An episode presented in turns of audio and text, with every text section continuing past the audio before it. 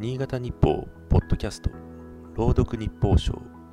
この番組は新潟日報社のコラム日報賞を新潟県内の地域 FM10 局が持ち回りで読み上げます。12月12日健康食品の広告に目が行くようになった。検診ではいくつもの項目で引っかかる。半世紀も生きれば不具合なしという人は稀だ。機械の部品と同様に人体も歳月を経ればトラブルを抱えがちになると思い知る。人生100年時代と言われて久しい。ベストセラーには毎週老いがテーマの本が並ぶ。加齢とどう向き合うかは誰にとっても大きな命題だ。90歳を超えて大往生した大叔父は退職後もパリッとした服装にエプロン姿で家事をはつらつとこなしていた。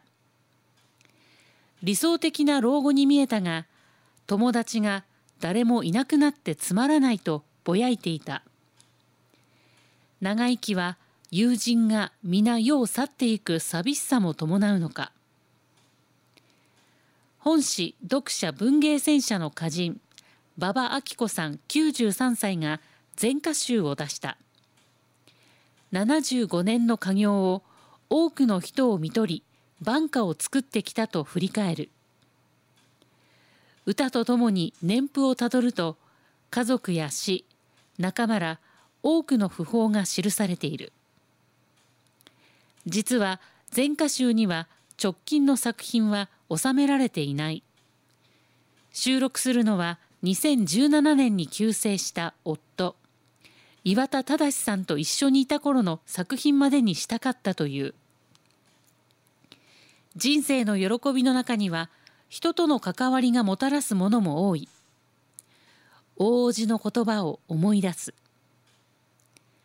寂しいこともあるだろうが老いの季節は人生の集大成の時期。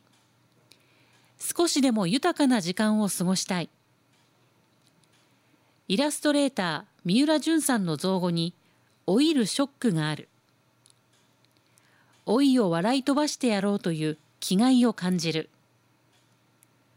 年を取ったと感じた時このフレーズを口に出してみようか。今日の日報賞は FM 上越田原が朗読いたしました。